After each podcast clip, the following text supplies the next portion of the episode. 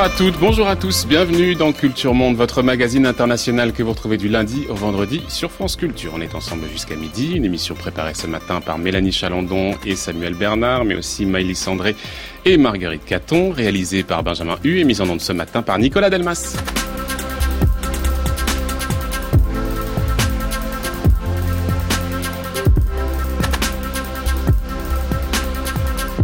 Et comme chaque vendredi, on vous propose une table ronde sur un sujet d'actualité internationale avec nos partenaires du monde. Bonjour Marc Semo. Bonjour. On va parler aujourd'hui de l'Iran. Cette semaine, la Cour internationale de justice a demandé la fin de certaines sanctions américaines à l'encontre de Téhéran.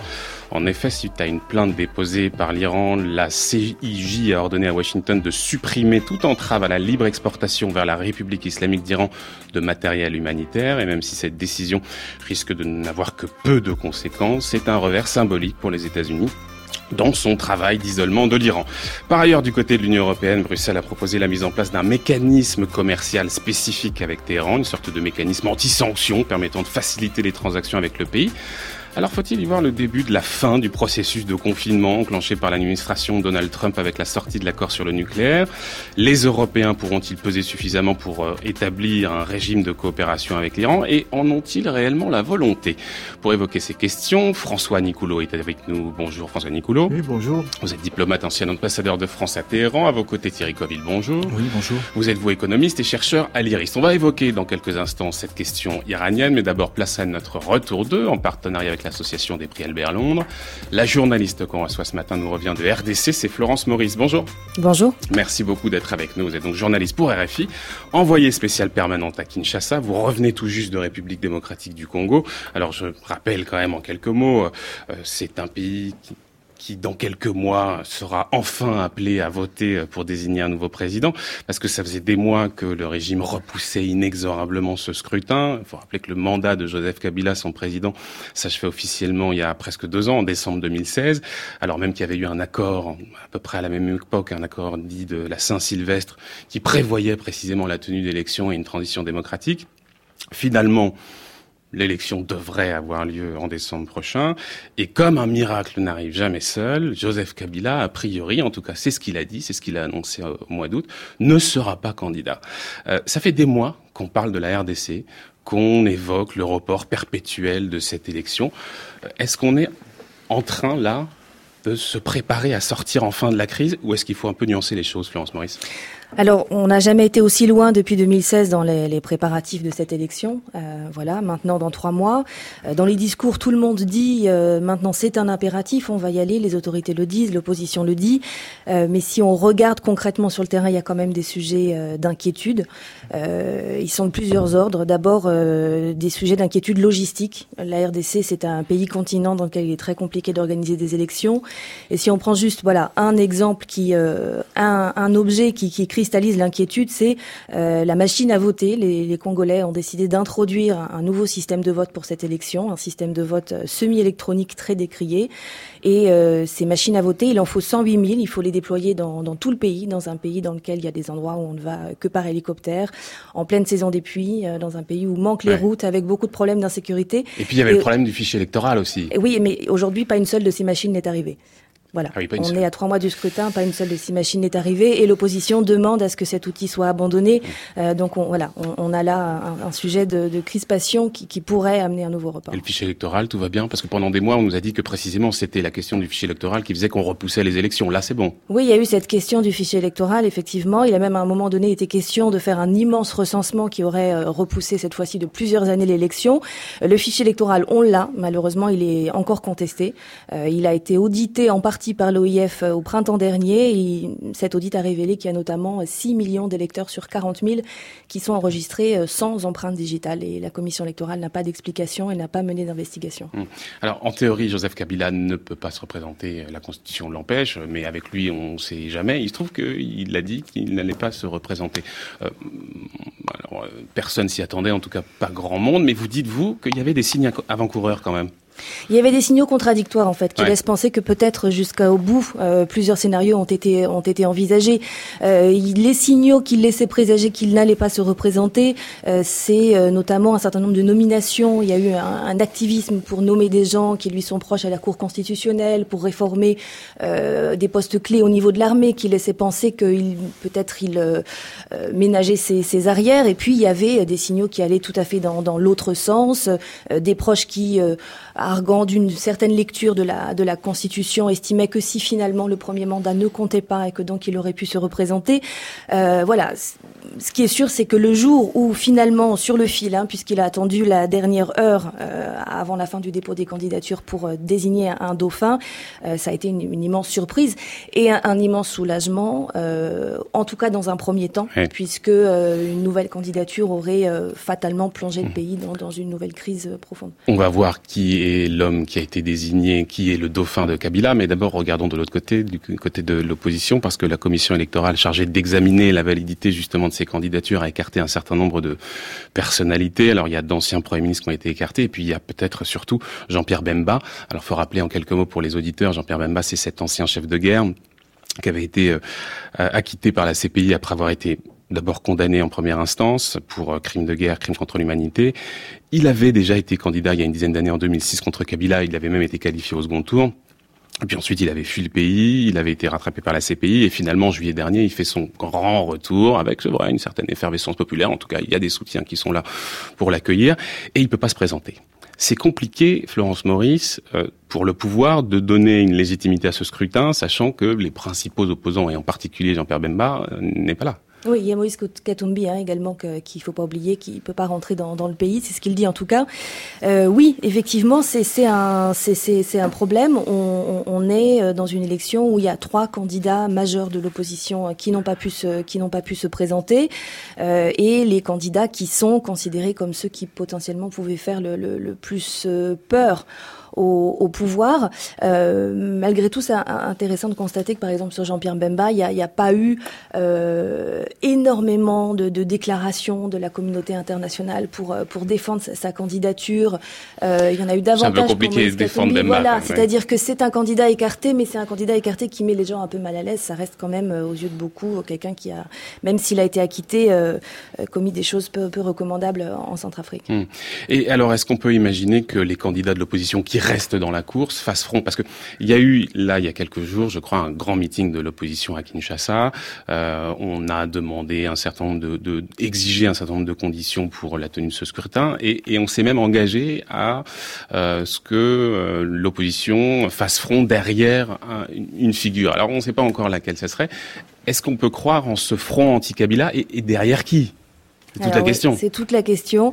Euh, c'est pas la, la, la, chose que l'opposition congolaise sait faire le mieux, hein, s'unir derrière un, candidat commun. Euh, là, on a vraiment assisté à une démonstration d'unité. C'était assez impressionnant ce meeting. On les a vus tous les uns après les autres parler 5, 6, 7 minutes et euh, euh, tenir exactement le même discours. Euh, c'est compliqué. Il y en a deux hein, véritablement qui se détachent, Félix Tshisekedi et Vital Kamere. Et je dirais que ce qui complique les choses, c'est que euh, les bases électorales de ces deux candidats s'affrontent, nourrissent une méfiance très forte l'une envers l'autre, ce qui a donné lieu, par exemple, quand même à cette déclaration assez étonnante. Félix Tshisekedi, donc le, le fils, qui est le fils d'Étienne Tshisekedi, qui est l'opposant historique, voilà, qui est mort il y a deux ans, à peu près il y a deux ans. Oui, oui et qui a laissé cette opposition euh, orpheline, mmh. parce que qu'on le veuille ou non, son fils n'a pas l'aura qui était celle de son père.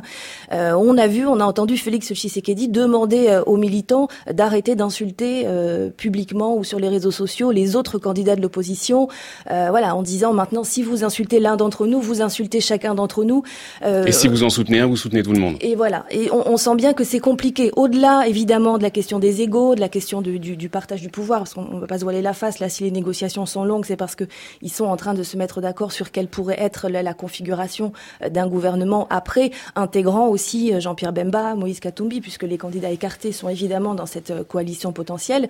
Euh, il y a cette, méfiance de leur base qui est très très forte, et puis il y a des différences euh, énormes dans, dans leur programme.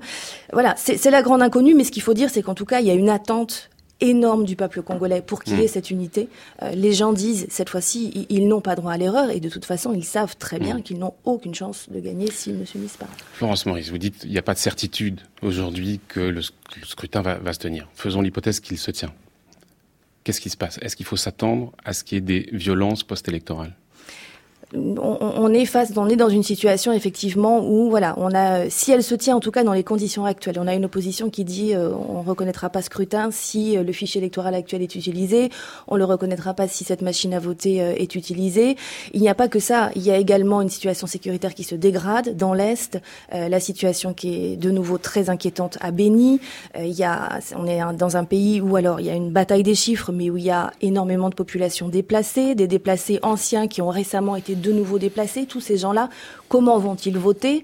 Euh, Cette machine arrivée à, voter euh, qui n'est pas arrivée? Euh, Une chose, on est actuellement en train de réviser les listes électorales provisoires. Ça fait plus d'un mois que ces listes électorales provisoires ont été envoyées théoriquement dans tout le pays. Elles sont arrivées à peine au chef-lieu de province. Donc comment on va pouvoir faire voter des gens partout avec des outils alors qu'on n'est pas en mesure mmh. d'envoyer dans tout le pays en un mois et demi des papiers?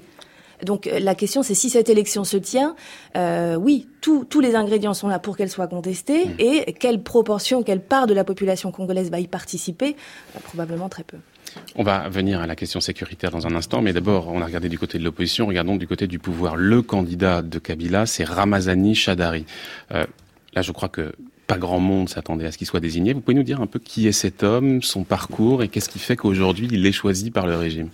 Alors c'est un fidèle parmi les fidèles. Euh, une chose euh, étonnante, c'est que par exemple c'est euh, une de ces déclarations qui avait le plus nourri les, inquiétudes autour d'une éventuelle un éventuel passage en force du président Kabila, puisqu'il avait eu cette déclaration en, mai dernier chez lui dans, le Maniema. le président Kabila est, et restera et, sera toujours, enfin je ne sais plus les termes exacts, le, le président congolais. Donc c'est vraiment un fidèle parmi les fidèles. C'est aussi quelqu'un qui n'a pas de base électorale solide euh, connue en tout cas. Euh, c'est quelqu'un qui euh, est un, dur dans les discours. Euh, il a énormément blessé, choqué la société civile, l'opposition, en tenant des propos euh, très durs à l'Assemblée nationale, parce qu'il a été président de cette Assemblée nationale, il a été également ministre de l'Intérieur, et il, voilà, c'est quelqu'un, son surnom c'est coup sur coup, donc c'est voilà quelqu'un quelqu'un de dur, qui est extrêmement discret depuis qu'il a été désigné, qui dans chacun des communiqués qu'il publie depuis fait presque une sorte, on peut dire, d'allégeance hein, au président Kabila. Son nom est cité, recité. Euh, on sent bien qu'aujourd'hui, c'est quelqu'un qui existe par euh, l'aura de celui qui l'a, désigné. Mais quand même, il jouit d'un certain soutien du camp euh, pro-Kabila, parce qu'il existe, hein, ce camp-là. Bien sûr, il existe. Euh, sa nomination, enfin sa désignation a fait beaucoup de, mécontents. Il y avait des poids lourds, euh, il y avait des poids lourds du régime. Voilà, je pense au président de l'Assemblée nationale actuelle ou à un autre ancien premier ministre Matata Pogno qui se serait vu à ce poste-là et qui euh, qui ont des difficultés. Aujourd'hui, si il y a une union, en tout cas de façade, autour d'Emmanuel Ramazani Chadari, c'est parce que c'est le candidat du chef. Hmm. Et euh, Kabila, euh, il va définitivement quitter la politique, vous y croyez? Ah, Il n'est pas sur la liste définitive des, candidats à la présidentielle. Euh, Plusieurs scénarios sont envisageables. Évidemment, on a parlé d'un scénario à la, à la Poutine. Ce qu'on peut noter, c'est que avant de, se retirer, il a fait aboutir un projet qui était un de ses, un de ses projets de, depuis très longtemps, de créer une espèce de grosse coalition qui est un peu à cheval entre le gouvernement et les principaux partis de la majorité, euh, dont il est euh, l'autorité morale et qu'il a également pris soin de euh, réformer les statuts de, son parti, le PPRD, pour créer un poste de, de président qui n'existait pas, qui lui revient. Donc on voit là que il a des outils, sans, sans parler des, réformes à la Cour constitutionnelle, dans, dans, les services de sécurité. On voit là qu'il a mis en place un certain nombre d'outils qui potentiellement doivent permettre de garder quand même au moins un droit de regard important. Mais là aussi, il y a des messages qui laisseraient entendre que peut-être il ne deviendrait qu'un simple homme d'affaires, et en particulier dans le secteur minier, visiblement, il y a des messages qui ont été euh, envoyés. Tout est possible. C'est vrai qu'on dit aussi qu'il en avait un peu marre du pouvoir, qu'il a beaucoup d'autres passions. Euh, on verra. On verra. Euh, la question sécuritaire, Florence Maurice, il y a une délégation du Conseil de sécurité de l'ONU qui arrive aujourd'hui à Kinshasa sur fond de tension avec les autorités congolaises. Alors les, la hein, les tensions, elles existent depuis très longtemps, mais c'est vrai qu'il y a quelques jours, il y a une nouvelle crise entre le pouvoir et l'ONU. Les autorités ont bloqué un convoi euh, destiné à un contingent de, de, de casques bleus. Il faut rappeler que ça fait maintenant 20 ans, presque 20 ans, qu'il y a une mission de stabilisation et de maintien de la paix en place en RDC, la MONUSCO. Euh, Qu'est-ce qu'il faut attendre de cette rencontre entre la délégation onusienne et les autorités congolaises? Qu'est-ce qu'on va essayer Sur quoi est-ce qu'on va essayer de se mettre d'accord? Alors, déjà, ce qu'il faut dire, c'est que ça fait des mois qu'une rencontre Nations Unies euh, RDC est dans les tuyaux. Le contexte, c'est celui-là. C'est que depuis le mois de janvier dernier, Antonio Gutiérrez tente de venir en RDC pour rencontrer le président Kabila. Il a tenté tout seul, il a tenté avec euh, le président de l'Union africaine en exercice, euh, euh. Il, y a même une rencontre qui a été annoncée en juillet dernier, puis annulée à la dernière minute, et finalement le format retenu a été celui du Conseil de sécurité, qui peut-être a semblé euh, plus facile à, à obtenir. Euh, Qu'est-ce qu'on peut en attendre? Euh, Je pense que. Attendez, je vais être très clair parce que Kabila il demande depuis très longtemps un retrait progressif des forces de l'ONU. Est-ce qu'on pourrait avoir un deal du genre vous retirez en partie, en tout cas, des forces, euh, et en échange, vous soutenez le processus électoral. Au hasard, hein, dit le hasard. Non, je pense pas que ça puisse être de cet ordre-là. Ce qui est sûr, c'est que le discours des Nations Unies a changé.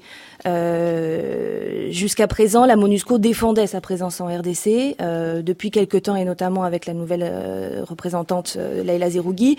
Le discours qui est tenu, c'est un discours de responsabilité, qui est de dire nous, OK, nous, on n'a pas vocation à rester ici. C'est-à-dire qu'ils entendent un peu ce, ce réveil, enfin c'est plus qu'un réveil, je veux dire cette affirmation forte souverainiste actuellement à laquelle on assiste de la RDC, et ils, ils vont pas contre ça. Simplement, ils disent euh, les, les conditions aujourd'hui ne sont, sont, pas réunies. Donc on n'est pas du tout dans une situation aujourd'hui où la MONUSCO refuse de partir. Simplement, mmh. euh, concrètement, ça ne peut pas être un, un retrait euh, brutal, mais très probablement que, d'ailleurs il a déjà commencé, il y a déjà plusieurs milliers d'hommes qui sont partis, très probablement que la discussion va se poursuivre sur ce terrain-là. Euh, l'autre chose qui va être discutée et qui est très importante, c'est le soutien, et qui est fondamental, c'est le soutien logistique de la MONUSCO à ces élections, puisque pourquoi on est dans cette situation de difficulté que j'évoquais tout à l'heure?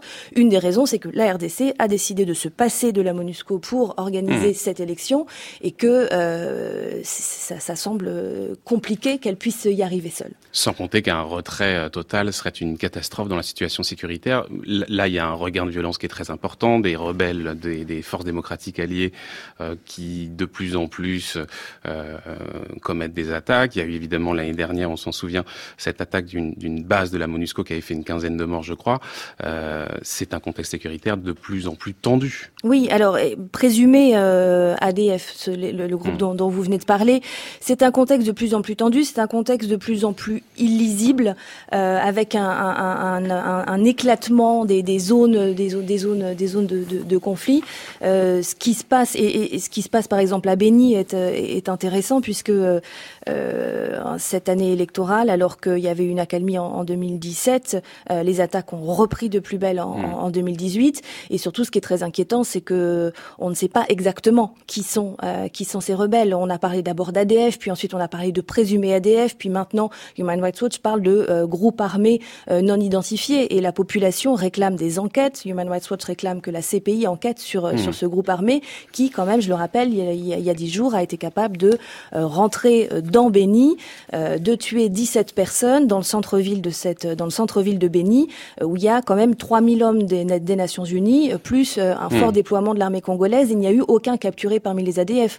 Dans toutes les attaques auxquelles on a assisté récemment, il y a eu, de la part de la société civile et des ONG, des soupçons de collusion avec au moins une certaine faction de l'armée, sans qu'il y ait d'enquête euh, c'est une situation qui est très inquiétante dans une zone actuellement qui est en proie à l'épidémie d'Ebola, euh, avec une très forte densité de population à trois mois d'une élection présidentielle. Oui. Eh bien, voilà le, le, paysage euh, un peu inquiétant. Merci beaucoup en tout cas Florence Maurice de nous avoir éclairé sur ce qui se passe aujourd'hui en RDC. D'ailleurs, j'invite les auditeurs à aller retrouver euh, tous vos reportages sur le site des RFI et notamment ceux concernant l'épidémie d'Ebola qui repart effectivement en RDC. On n'a pas eu le temps d'en parler. Euh, merci beaucoup d'être passé dans le studio Florence Maurice.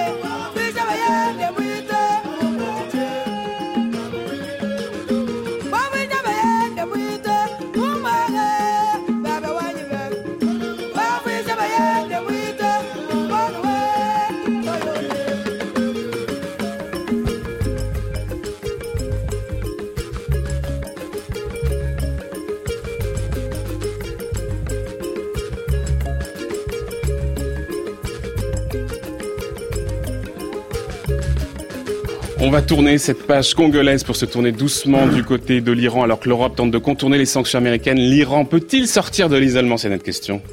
France Culture, Culture Monde, Florian Delorme. Ces derniers jours, plusieurs événements sont venus porter un coup au processus d'isolement de l'Iran engagé par Donald Trump. D'abord, la décision de la Cour internationale de justice qui a ordonné à Washington de suspendre les sanctions visant les biens à usage humanitaire. Et quelques jours plus tôt, c'est la chef de la diplomatie européenne, Federica Mogherini, qui annonçait la mise en place d'un mécanisme commercial spécifique pour échapper aux sanctions. Les États européens vont monter une structure pour faciliter les transactions financières légales avec l'Iran et ça permettra à nos entreprises de continuer à faire du commerce avec l'Iran dans le respect des lois européennes. Alors, que, peut-on attendre de ce mécanisme? Quelle est la volonté réelle de lutter contre l'isolement décidé unilatéralement par l'administration américaine avec la sortie de l'accord sur le nucléaire?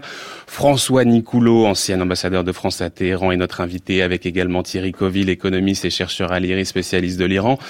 Marc Semo, notre partenaire du Monde chaque vendredi. Marc, en mai dernier, quand Donald Trump décidait de se désengager de l'accord sur le nucléaire et de réimposer un nouveau train de sanctions à l'égard de Téhéran, on se demandait jusqu'où la communauté internationale était prête, disposée à s'opposer justement à cette politique d'isolement de Téhéran. Là, on a un début de réponse. On a un petit début de réponse, et surtout, est-ce qu'elle est prête à s'y opposer, et surtout, qu'est-ce qu'elle peut faire?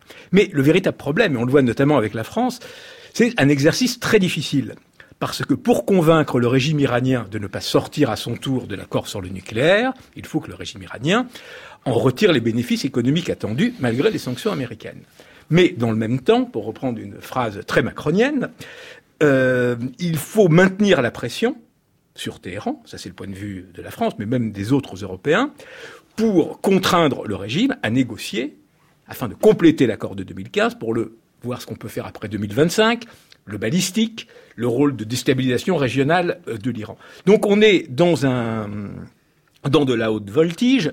Emmanuel Macron l'avait dit à New York, avec l'administration Trump, on diverge sur la méthode, mais on est d'accord sur les objectifs. Et même il a reconnu ouvertement que finalement il y a une espèce de jeu good cop bad cop, bon flic, mauvais flic, où mmh, mmh. d'un côté les pressions maximales américaines et de l'autre les Européens qui sont pour le dialogue, mais il s'agit quand même de maintenir la pression. D'ailleurs, on voit que les rôles ont été inversés par rapport aux négociations sur le nucléaire iranien en 2015, où en fait le bad cop c'était plutôt les Français, en l'occurrence Laurent Fabius, et, les, Barack Obama était le good cop. Les réticences des Français euh, les, les gardent. Absolument. Euh, François Nicoulot, euh, cette semaine, la Cour internationale de justice, qui est donc le principal organe judiciaire de l'ONU, rend son verdict sur les sanctions américaines. Les juges demandent à ce que les sanctions, en tout cas une partie des sanctions celles destinées euh, à l'humanitaire euh, soient levées. Qu'est-ce que ça vous inspire? Est-ce que c'est du pur symbole ou est-ce que c'est quelque chose qui quand même a de l'effet, peut avoir de l'effet? Un effet quand même euh, essentiellement symbolique à ce stade.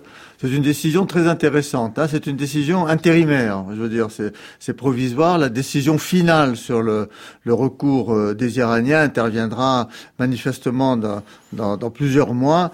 Mais là, donc, c'est la, la, prise, enfin, la, la, la demande de, mesures intérimaires, en quelque sorte. Alors, ces mesures, effectivement, euh, elles ne lèvent pas, enfin, ces, ces demandes, précisément, ne vise pas à lever toutes les sanctions. Hein. La, la, la, Cour a été prudente, mais simplement les sanctions euh, qui pourraient toucher le domaine humanitaire. Ce qui est paradoxal, c'est que les sanctions humanitaires ne sont pas le domaine humanitaire n'est pas prévu dans les sanctions américaines, mais par un malheureux hasard, comme c'est quand même très compliqué hein, pour euh, faire des échanges, payer en dollars, etc., c'est quand même euh, coincé, ça coince. Mmh. Notamment les, la, la, pharmacie, les produits médicaux, les produits euh, agricoles. À ces sanctions touchant le médical et l'agriculture, disons, il y en a une, une, une troisième demande qui, de, qui, qui, qui, qui touche à, à l'aviation civile, parce qu'effectivement, elle est très fragilisée par euh, l'absence de pièces détachées, le mauvais entretien. On en est là aujourd'hui. Ce que je voudrais ajouter quand même, c'est que les, les Américains ne vont pas appliquer ces, cette injonction, en quelque sorte. Ils vont pas se plier à cette injonction. Évidemment, les, ça, les Iraniens vont, vont l'utiliser. Les Iraniens ne sont pas quand même tout à fait blanc-bleu. Il faut pas oublier qu'en 1979, les Américains, utilisant toujours le même accord d'amitié de 1955, avaient poursuivi les, les Iraniens euh, en raison de la prise d'otage de l'ambassade américaine. Hmm. Et euh, l'Iran avait été euh, à l'époque condamné et on lui avait demandé, la Cour lui avait demandé de relâcher les otages et l'Iran avait refusé. Voilà, donc hmm, hmm. on en est là aujourd'hui. Thierry Coville, sur cette décision et puis plus généralement, c'est une question qu'on pose régulièrement mais qu'il faut reposer sur l'effet des sanctions. Il y a eu un train de sanctions en août, il va y en avoir un qui va rentrer en vigueur très bientôt, je crois que c'est le 4 novembre, sur le pétrole, les circuits financiers et d'autres choses encore. Est-ce qu'on arrive déjà à mesurer l'effet de, de, de, ces sanctions et, et jusqu'à quel point, c'est évidemment toujours la question, est-ce que c'est en capacité de déstabiliser ce régime qui est déjà considérablement fragilisé à l'intérieur je vais me concentrer sur votre deuxième partie de la réponse que j'approuve, monsieur. Je vous en prie, c'est symbolique? Bon, l'annonce des, depuis même octobre 2017, il y a un effondrement de la monnaie iranienne qui a perdu au moins 80% de sa valeur. Donc pour répondre à votre question, et c'est très clairement lié. Les Américains, lors de ces séances là, là, on dit non, non, mais c'est les, les, problèmes de gestion du, de, de, politique économique interne depuis octobre, comme par hasard depuis octobre 2017. Trump menace de quitter l'accord, donc il y a un lien. Les Iraniens en fait ont anticipé que les sanctions allaient être, que les États-Unis allaient sortir l'accord, que les, les sanctions allaient être remises en place et qu'il y aurait moins de dollars dans l'économie iranienne, qu'il y aurait une accélération de l'inflation. Donc, comme dans n'importe quel pays, ils ont quand même anticipé. Donc, ils ont commencé à acheter des dollars, acheter de l'or, acheter des terrains. Donc, on voit une flambée des prix pour tous ces actifs. En fait, les gens, on a vu ça dans d'autres pays, les gens essaient de protéger leur richesse. Ils anticipent une accélération de l'inflation. Donc, ce qui est intéressant, enfin, en tant qu'économiste, on peut se dire, c'est un peu la panique en Iran. C'est-à-dire que cet effondrement de la monnaie qui est violent annonce on voit déjà une accélération de l'inflation. Le gouvernement peut pas faire grand-chose, parce que c'est quelque chose qui n'est pas dans son contrôle. Et donc tout le monde a très peur d'une violente accélération de l'inflation. Donc pour répondre à votre question, il y a différents scénarios qui sont déjà prévus. Forcément, la situation économique va se dégrader. Euh, un, embargo de cette nature aussi violent qui vise notre... Alors, officiellement, par exemple, à, que l'Iran n'exporte quasiment plus de pétrole. Alors, ça va pas arriver, mais je veux dire, il y aura forcément même dans des prévisions qui sont faites en Iran, une récession euh, dès cette année, en 2019, une accélération de l'inflation. La grande question, c'est l'ampleur. La question, c'est est-ce qu'on a anticipé le max, si vous voulez, c'est déjà arrivé, on a anticipé le, plus gros du problème. Quand on va rentrer dans le dur, finalement, c'est pas aussi grave qu'on pensait. L'Iran va aller mal, mais pas trop mal. Ou est-ce qu'on va tomber dans l'hyperinflation? Forcément, il va y avoir un choc économique. Là où, franchement, euh, il y avait un article du New York Times un peu étonnant qui disait oui, finalement, Trump, ça marche il y a une semaine, disait oui, sa, politique marche. Non, sa politique va marcher. Les sanctions américaines seront efficaces si les, les Iraniens demandent à Trump de renégocier l'accord sur le nucléaire. Moi, la réponse à cette question, c'est non. Hmm. D'ailleurs, le guide vient de le dire, je crois, hier. Je, compte tenu de la structure du pouvoir iranien, compte tenu du fait qu'ils ont déjà négocié, et ça leur a coûté, il y a des durs qui étaient opposés, bref, etc., je vois absolument pas l'Iran. Je reste prudent, hein, je, mais je vois pas du tout l'Iran négocier. Donc, une nouvelle fois, je vois plutôt les durs se renforcer en Iran. Euh, un Iran qui peut commencer, comme dans d'autres pays, euh, à répondre coup sur coup. Donc je, je vois plutôt les dangers de cette stratégie américaine. Surtout que, par ailleurs, la, la crise économique que vous décriviez va peut-être avoir tendance à rapprocher d'une certaine manière le camp des modérés, on met des guillemets, mais on les met comme ça, on appelons-le comme ça, avec le camp, disons, des, des, des plus radicaux. Ils, ont besoin d'être unis dans cette crise économique. On voit, on voit, que le discours de Rouhani s'est très durci ces dernières semaines, c'est par hasard. ça, c'est toujours un peu toujours comme ça. Mais ensuite, à court terme, effectivement, les durs disent on ne cédera jamais, etc. etc. Est-ce que malgré tout, cette position intransigeante de l'Iran est tenable? On l'a vu dans d'autres cas où, oui, on dit euh, les embargos feront aide la population, font en sorte que la population fait bloc avec les autorités. En fait, ça n'a jamais marché. C'est plutôt le contraire. C'est-à-dire, euh, le, le, quand même, le régime a des fortes fragilités. Est-ce que ça ne va pas les accentuer? Thierry Coville? Et que justement on rentre dans cette logique euh, évoquée crûment par Macron du good cop bad cop. Ben euh, non, euh, je pense déjà sur le plan du, excusez-moi, sur le plan du droit international. Rappelons-le que cet accord de, euh, des États-Unis, enfin on passe très rapidement là-dessus, est quand même marqué par une résolution des Nations Unies dont les États-Unis balayent hein, sans problème, ils sortent sans raison de cet accord. Donc si vous voulez, je pense que c'est une position Excusez-moi, moi je pense que l'Iran de cette affaire-là, alors autant je suis d'accord sur le fait qu'ils ont été un peu un État voyou depuis la Révolution, ils défendent le droit international. Non, mais je veux dire, faut quand même en le rappeler. Ils sont du, du, côté du droit international. Non, mais je veux dire, là, ils, défendent une résolution des Nations Unies. Les États-Unis n'avaient aucune raison de sortir de l'accord. Et si vous voulez, c'est franchement ces scénarios comme quoi euh, il va y avoir une guerre civile en Iran, les gens vont sortir dans la rue. Déjà, c'est naïf, simpliste, dangereux, et, et, et, je pense que quand on connaît un peu la structure de l'Iran, il y a la moyen, malheureusement, de réprimer en Iran. Il y a un pouvoir qui est pas aussi faible que ça, et donc moi je vois pas du tout ce scénario. François Nicoulot, vous non plus, vous ne voyez pas ce scénario enfin, Je crois que vraiment la population n'a jamais été aussi désespérée. Euh, quand on compare les périodes passées, il y a des périodes difficiles, des périodes de sanctions, mais là c'est pire que jamais. Il y a vraiment, les gens ont un sentiment d'impasse il y a une crise économique qui est, qui est générée certainement par les, déjà le premier effet des sanctions de Trump, mais aussi quand même la mauvaise gestion du pays, hein, ça, ça, il faut quand même le dire, auquel on peut ajouter euh, euh, la corruption qui démoralise quand même euh, les gens. Voilà, c'est un peu les trois facteurs qui se combinent et qui jouent. Alors, cette population est désespérée. Est-ce qu'elle peut se révolter? Peut-être, il y aura certainement, enfin peut-être, probablement, il y aura des manifestations de colère, euh, des manifestations du pain, enfin ça on peut le voir, mais comme le disait Thierry Coville, le régime a les moyens de, réprimer tout cela. Cette, cette opposition n'est pas organisée, elle n'est pas structurée. Mmh. On voit pas d'éléments qui soient capables vraiment de reprendre les choses en main. Donc un sentiment d'impasse effectivement très profond en ce moment sur euh, le mécanisme européen de contournement. Donc le 24 euh, septembre dernier, quelques jours, en marge de l'Assemblée générale des Nations Unies, Federica Mogherini, qu'on entendait tout à l'heure, annonce la mise en place d'un dispositif anti-sanction baptisé SPV pour véhicule spécial, censé faciliter les transactions financières légitimes avec l'Iran, je cite encore. Euh, cet accord, par ailleurs, notons qu'il a été signé par l'Allemagne, la France, le Royaume-Uni, mais aussi la Chine et la Russie, disons-le quand même au passage. Est-ce que vous pouvez nous présenter quand même un peu ce, ce ce mécanisme, comment ça fonctionne, et est-ce qu'il est vraiment de nature à permettre aux Européens, aux entreprises européennes, de contourner les sanctions américaines? Thierry Coville. Alors on n'a pas trop de détails, d'après ce que j'ai compris, mais je suis prêt à, entendre d'autres détails. Ça va être un mécanisme de compensation assez classique, c'est-à-dire que l'Iran exporterait, euh, on l'a dit, voilà, dans, un pays de l'Union européenne, donc ils auraient un compte créditeur, ils pourraient utiliser ce compte créditeur pour importer d'un autre pays de l'Union européenne. Donc ça résoudrait un problème qui est le fait que les banques n'acceptent plus, les banques européennes maintenant refusent de faire des transactions avec, l'Iran. D'autre part, on pourrait traiter en euros. Ça ne règle pas d'autres problèmes, c'est qui va acheter le pétrole à l'Iran Hein, il faut rappeler, par exemple, les, des sociétés comme Total, si elles achètent du pétrole à l'Iran, elles sont, elles sont en contact avec la, la compagnie pétrolière iranienne qui est sous euh, les sanctions américaines. Donc, euh, il, il, resterait les moyens, même s'il y a ce mécanisme de compensation, pour les Américains d'attaquer des entreprises qui, qui, qui traitent avec l'Iran. C'est pour ça que moi, je pense que c'est pas fini. On en parlait. Est-ce qu'il y a une volonté politique de l'Europe de, de maintenir les sanctions, enfin de de contrer les sanctions américaines, parce que le risque est réel que l'Iran sorte de l'accord, je pense qu'il y a un moment, il faudra que les États européens rentrent dans la danse. Je hmm. pense que la situation sera différente si c'est une organisation publique ou un État qui achète le pétrole à l'Iran, là, ce sera différent. On rentrerait dans un rapport de force si les Américains mettaient en place des hmm. sanctions. François Nicolo, votre avis sur ce mécanisme européen de contournement Est-ce que c'est euh, quelque chose qui est de nature justement à, à contourner les sanctions américaines Ou est-ce qu'au fond, ce n'est qu'un paravent diplomatique et de toute façon, les entreprises américaines, les acteurs économiques eux-mêmes, ne veulent plus, ils ont bien compris que c'était fini?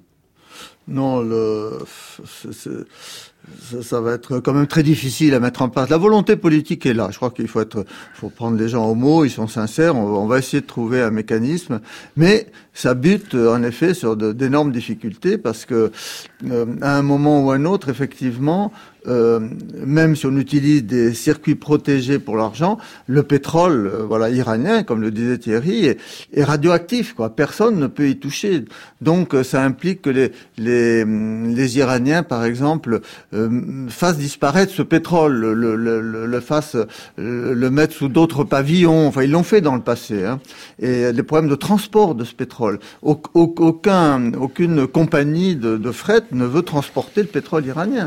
Voilà, c'est cet aspect vraiment y toucher, c'est vraiment être mort. Alors le mécanisme, qui se mettra en place, on mettra quand même quelque chose en place, sera surtout utile quand même pour les petites et moyennes entreprises, pour le commerce courant, ça, au mieux. Hein, jamais Total, voilà, les grandes compagnies ne reviendront en Iran grâce à ce mécanisme, mais mm. il y aura un commerce courant, ce qui est déjà pas trop mal. Si on arrive déjà à maintenir ce commerce courant, ça sera pas trop mal et ça satisfera les Iraniens parce que la vérité, c'est que le gouvernement iranien, je termine là-dessus, n'a pas du tout envie de sortir de l'accord. Aucun intérêt à sortir de l'accord. Ils n'ont aucun intérêt à enrichir plus d'uranium. Et, rester dans l'accord, c'est précisément s'assurer de la solidarité hmm. de l'ensemble de l'Europe, de, de, la, de la Chine et, des, et de la Russie. On va revenir sur ce point puisque vous avez l'air de diverger. Mais euh, d'abord, Marc, c'est moi. Oui, alors justement, mais c'est à propos de ce point. Alors, on voit très bien comment pour l'Europe c'est difficile, d'autant que les grandes entreprises européennes, si elles ont le choix entre le marché américain et le marché iranien, euh, n'hésitent pas une seconde.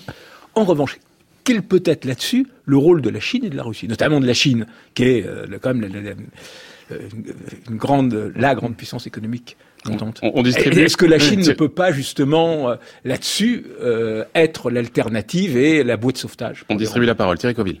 Oui, mais alors il faut rappeler quand même que la question de l'embargo pétrolier, à mon avis, c'est la clé quand même, parce que les exportations de pétrole, c'est 80% des exportations de l'Iran. Hein, donc c'est de là où ils viennent des devis, ils ont les devis, si vous voulez, et c'est 40% des recettes budgétaires du gouvernement. Donc s'ils n'arrivent plus à exporter leur pétrole, je suis d'accord qu'ils veulent rester dans l'accord, ils le disent, mais s'ils n'ont plus aucun intérêt économique, admettons que ce soit, comme l'a dit, une crise d'hyperinflation en Iran, les durs vont commencer à prendre le pouvoir, vont déjà attaquer Rouhani, il y a un moment, ils peuvent se dire, retrouvons, finalement, perdu pour perdu, sortons de l'accord. Donc je pense que ce risque existe. Les Chinois, pour répondre à cette question, ont dit, c'est pour ça que la volonté politique, ok, mais les Chinois ont dit on va continuer à acheter le pétrole iranien. Les Indiens, les Indiens, ils achètent 20%. Les Indiens sont en train de réfléchir, ils vont sans doute continuer à acheter du pétrole, on va voir du pétrole iranien. Donc si l'Europe n'est, franchement, je comprends que c'est difficile, mais on dit qu'on est, ouais, c'est un peu les belles paroles, etc. Si on n'est pas capable d'acheter le pétrole iranien, moi je pense que ça pose un problème énorme de, de souveraineté de l'Europe par rapport aux sanctions américaines. François en un mot, la, Chine, l'Inde, euh, on dit qu'elle continuera à acheter du pétrole iranien, mais c'est pas du tout certain. On a déjà des signaux de compagnies pétrolières chinoises ou indiennes qui disent, qui sont exposées au marché américain, qui, qui ont des intérêts américains. Euh, voilà, pardon, mais visiblement il y, a une, il y a une compagnie chinoise qui est sur le point de récupérer le fameux projet d'exploitation de cet énorme gisement gazier sur lequel non, la Chine, Parce que je sais, autant l'Inde, la Chine va continuer à acheter du pétrole iranien. Euh, Sad Darsad, comme on dit en persan, 100%. C'est-à-dire, ah, oui, 100%. je suis moins, moins convaincu. Et quant au, à la reprise de grands chantiers euh, d'exploitation pétrolière, la Chine, on a vu dans le passé, elle n'a pas été capable de les réaliser. Comme il faut bien voir cela. Et donc, c'est pas ouais, si simple là non plus. Je viens d'aller en Iran, euh, le métro euh, réalisé par les Chinois. Eh ben, je trouve qu'il marche bien. Donc, euh, je, je, je pense que l'Europe est en train de se faire dégager du marché iranien et c'est les Chinois qui vont prendre notre place. On va reprendre dans un très court instant cet échange. D'abord, place à notre partenariat avec Cartooning for Peace, cette association de dessinateurs, de caricaturistes du monde entier. On sélectionne un dessin en fonction de notre actualité du vendredi. C'est la bulle cartooning. Il fait le clown Mais on a été créé pour faire rire les hommes, mon ah vieux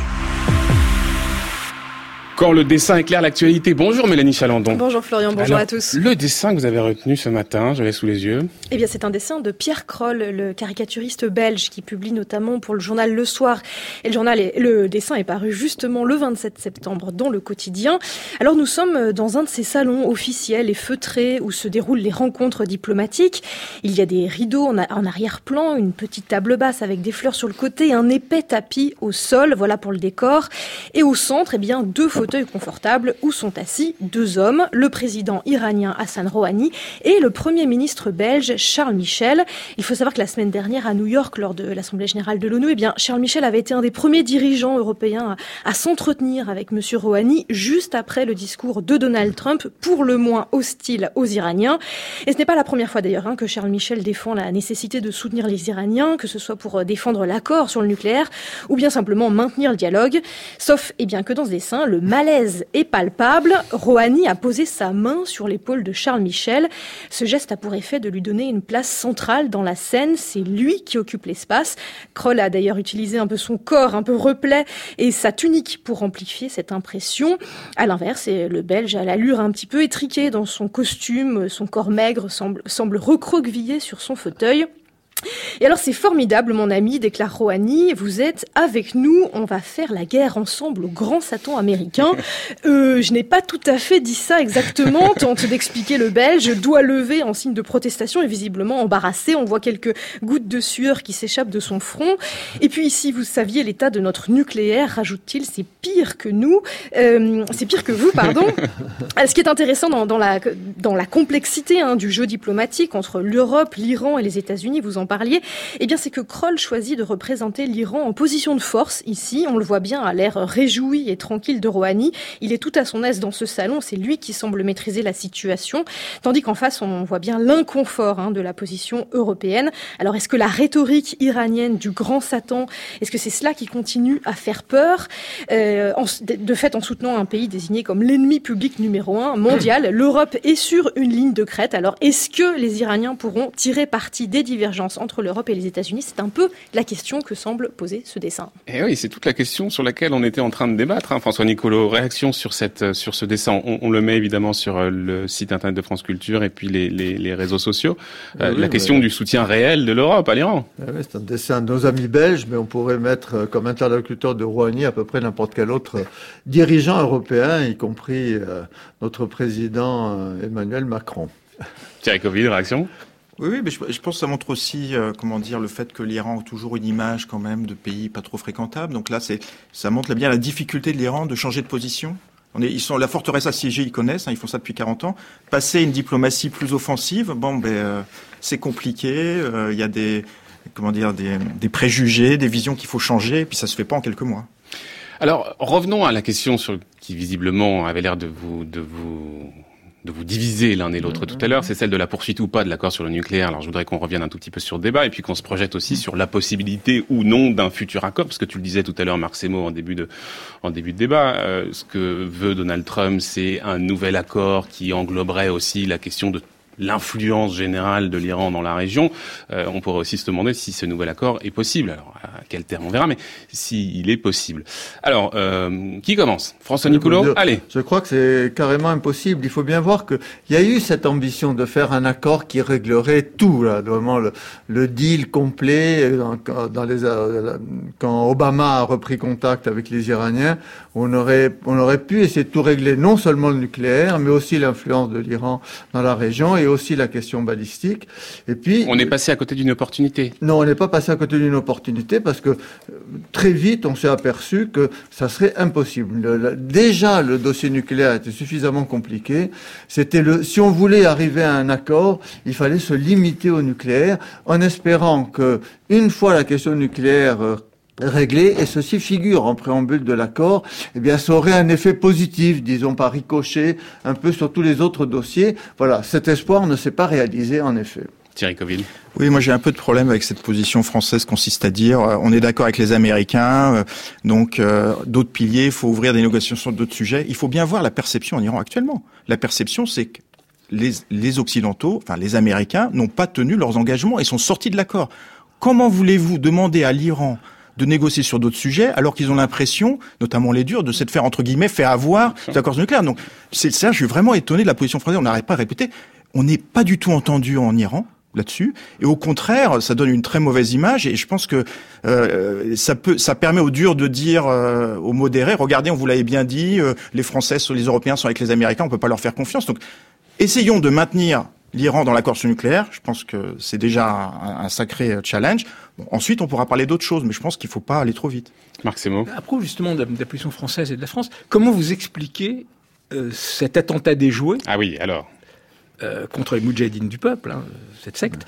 Mais euh, bon, et le fait que les Français, tout en voulant éviter la crise diplomatique avec Téhéran, malgré tout, accusent clairement euh, le, le, ministère du renseignement et euh, un des vice-ministres du renseignement, un certain Mogadem, que apparemment pas, pas, grand monde ne connaît. On, on rappelle mais... quand même pour les auditeurs qui sont pas forcément euh, au fait de cette actualité-là, mais cette semaine, la diplomatie française marque a accusé le pouvoir iranien d'avoir commandité un attentat sur le territoire français, en l'occurrence à Villepinte, un attentat qui visait l'opposition iranienne. Et le Quai d'Orsay donc a, a, communiqué sur ce point. François Nicoulot, Effectivement, non, Monsieur l'ambassadeur. Ça, ça, a eu un effet désastreux. D'ailleurs, le, le, le Rouhani, là, le président, Zarif, son ministre des Affaires étrangères, était manifestement furieux de cette affaire, qui cette espèce de pétard qui leur a claqué sous les pieds. qui a été monté dans un ministère qui dépend d'eux en principe, comme le ministère du renseignement appartient au gouvernement. Alors, il a quoi bon, il rend compte des jeux d'influence, il y a quoi et il, rend, il rend compte au guide. É, c'est aussi quand même un signal un peu de la pagaille euh, en Iran, des, des jeux qui continuent, euh, voilà, sous, sous, le manteau, derrière le rideau, comme on dit en Iran, tous ces jeux de pouvoir, d'influence. Mais c'est manifestement une affaire qui n'avait pas euh, l'aval euh, du, du, président de la République, du ministre des Affaires étrangères, ni même du gouvernement dans son ensemble. C'est peut-être arrivé à un niveau relativement euh, modeste de gens qui font de, de l'excès de zèle, mais c'était désastreux parce que c'est arrivé au moment où Rouhani était était en Europe précisément, était en tournée en Europe, il était en Autriche.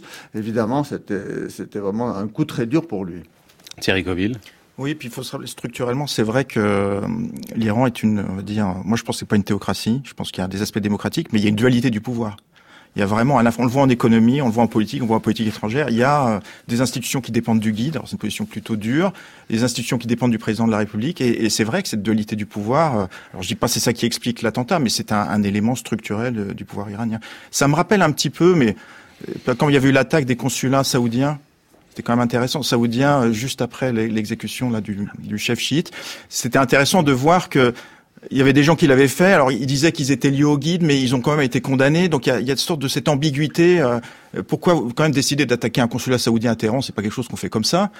Qui vous a donné l'ordre de le faire euh, Donc, euh, il y a toujours cette ambiguïté et ces, ces, forces un petit peu extrémistes qui agissent en Iran et qui mmh. sont qui compliquent effectivement la tâche du, du gouvernement mmh. élu. François Nicolo, tout à l'heure, euh, Thierry Covell disait euh, les durs en Iran vont dire, vous voyez, on avait raison, les Français, les Européens sont avec les Américains.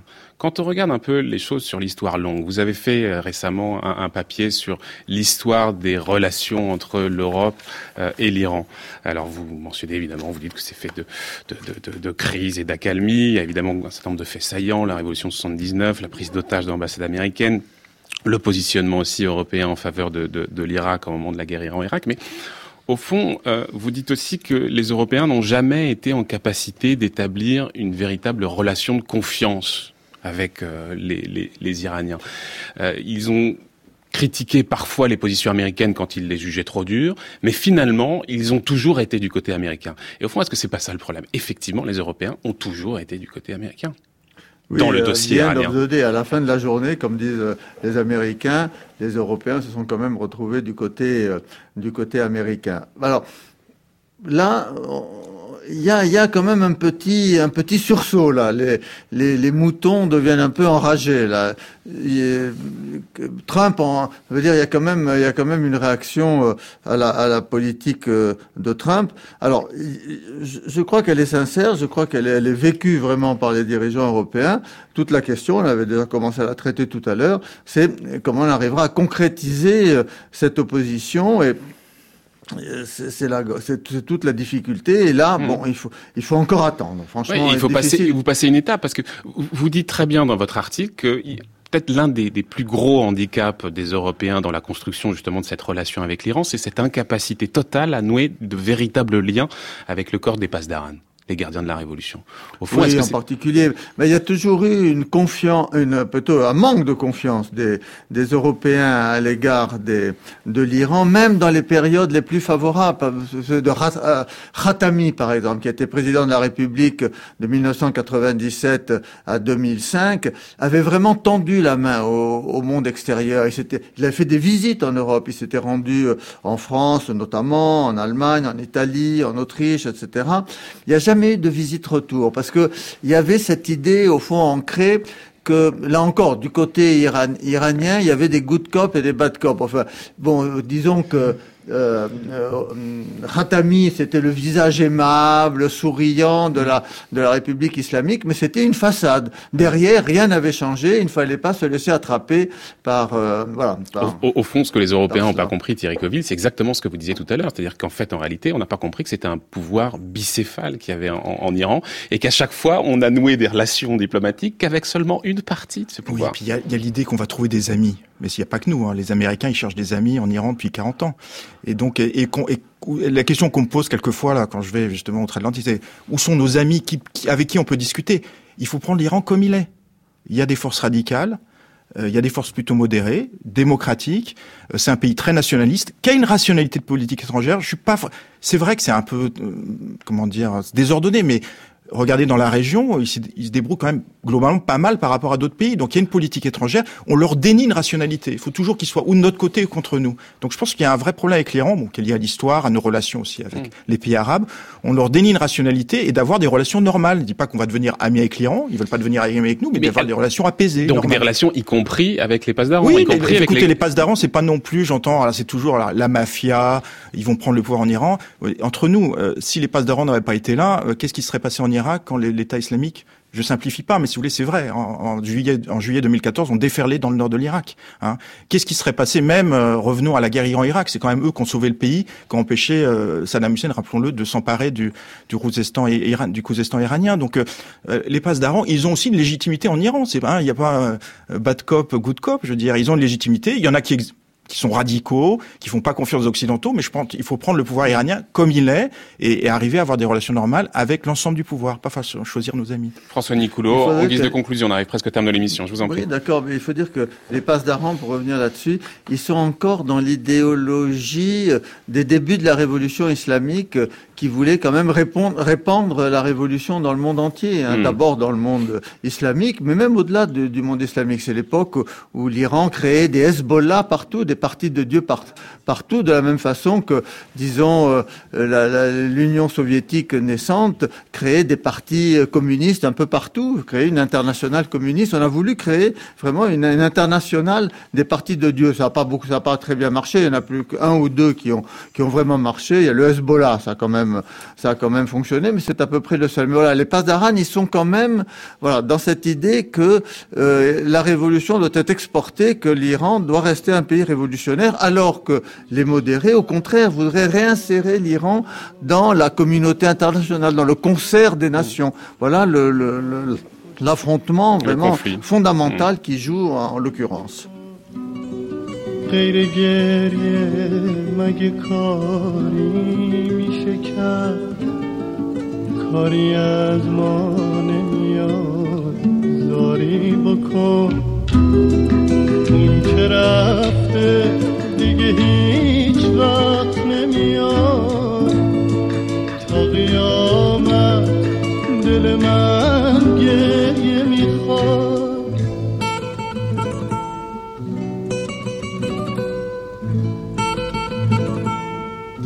Merci beaucoup, messieurs, de nous avoir éclairé sur ce dossier iranien aujourd'hui. François Nicoulot, je rappelle que vous êtes ancien ambassadeur de France à Téhéran. Je rappellerai également le turban et la rose, journal inattendu d'un ambassadeur à Téhéran, c'était en 2006. Merci Thierry Coville également, chercheur à l'IRIS. Iran, la révolution invisible, c'était il y a une dizaine d'années à la découverte.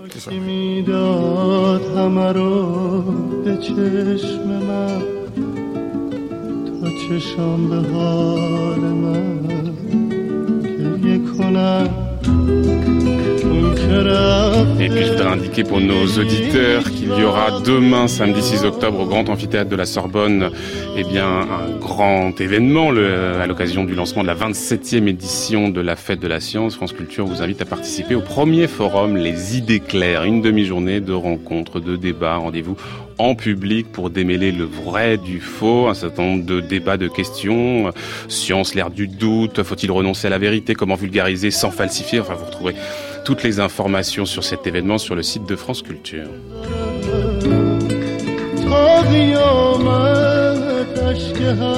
Mais tout de suite, on retrouve Brice Couturier, son tour du monde des idées.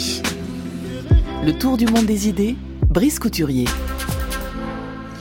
Bonjour Brice. Bonjour Florian. Vous nous parliez hier du livre de Marc Lilla, La gauche identitaire, l'Amérique en miettes. En quoi est-il si intéressant pour vous Brice? Eh ben parce que c'est l'un des plus éclairants qu'on ait pu lire cette année sur les causes du tsunami que Donald Trump, après avoir provoqué aux États-Unis même, est en train de propager au monde entier. Sous forme de guerre commerciale, souvent prélude aux guerres tout court, sous forme aussi de cette vague populiste qui semble balayer nos fragiles démocraties.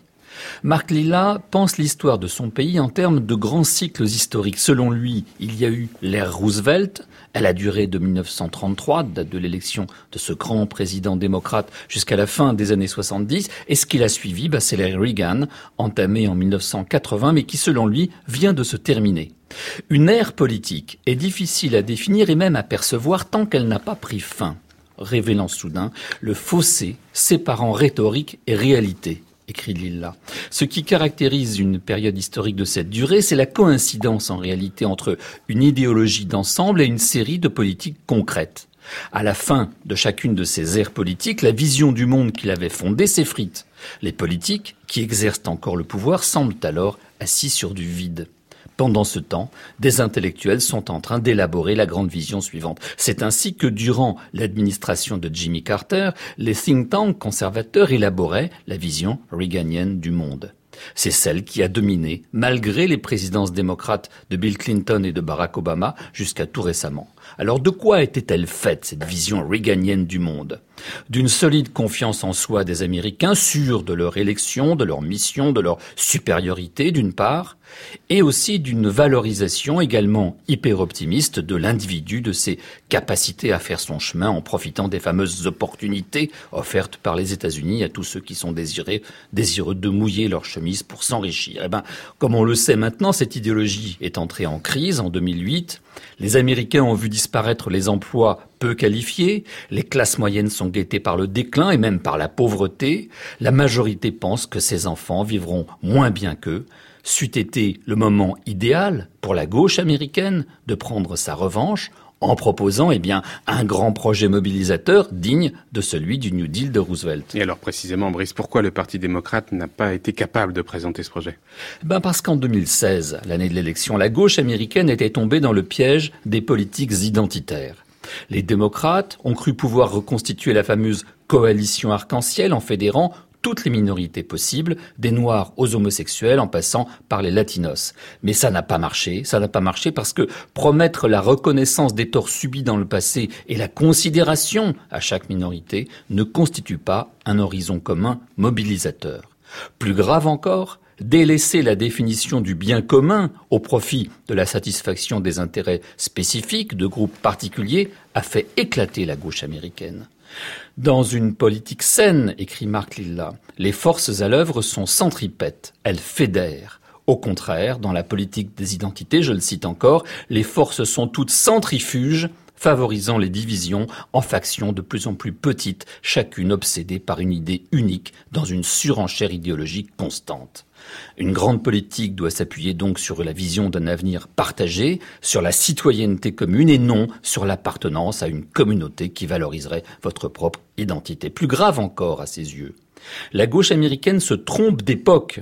À sa manière, elle demeure empêtrée dans son propre Reaganisme. Je cite encore Marc Lilla. La gauche américaine a délaissé la notion de bien commun pour se concentrer sur la différence. Une politique large a été remplacée par une pseudo-politique et une rhétorique typiquement américaine du moi sensible qui lutte pour être reconnu ce qui n'était pas si différent de la rhétorique antipolitique d'un Reagan, d'un moi produisant et se battant pour son profit personnel. Alors la faute à qui? Mark Lilla met en cause l'ancienne New Left des années 60 et son échec. Faute d'avoir pu soulever la classe ouvrière contre le capitalisme, ses animateurs ont décrété que le personnel c'est le politique et ils ont troqué leur ancien marxisme pour une politique romantique, passionnée d'authenticité personnelle, qu'elle soit culturelle, de genre ou ethnique. Ces révolutionnaires professionnels en panne de révolution sont retournés sur les campus où leur carrière avait commencé, ils y sont devenus enseignants, et ils ont formaté une génération entière d'étudiants désormais obsédés par la culture de leur propre identité, incapables de dialoguer avec quiconque ne la partageant pas, doctrinaires, rigides et intransigeants comme les prêtres d'une nouvelle religion, dit-il. Ils ont ainsi trahi la mission qui était celle de l'enseignement supérieur, à savoir la formation de soi par le contact avec une altérité exigeante. Et l'ambiance sur les campus est mauvaise un bon avertissement pour nous autres en Europe. Eh bien, nous voilà avertis. Merci beaucoup, Brice Couturier, pour cette chronique qu'on peut retrouver sur le site de France Culture, www.franceculture.fr. Dans un court instant, c'est Olivia Gesbert et la Grande Table.